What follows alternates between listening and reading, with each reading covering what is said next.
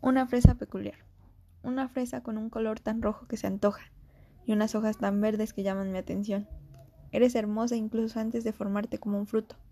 Emerges de una bella flor tan blanca como la nieve y tan delicada como un bebé. No siempre perfecta, ni en la forma ni en el color, pero que sin embargo me refrescas con tu peculiar sabor. Aún recuerdo la primera vez que disfruté de ti, el cómo tu sabor explotó en mis papilas gustativas, con tan solo una mordida, y así haciéndome querer más y más de ese sabor que te caracteriza.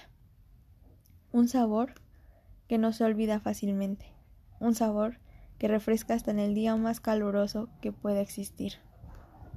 Siempre estás presente, como olvidarte. Un bello cumpleaños con un pastel lleno de ti, tanto por encima como por dentro.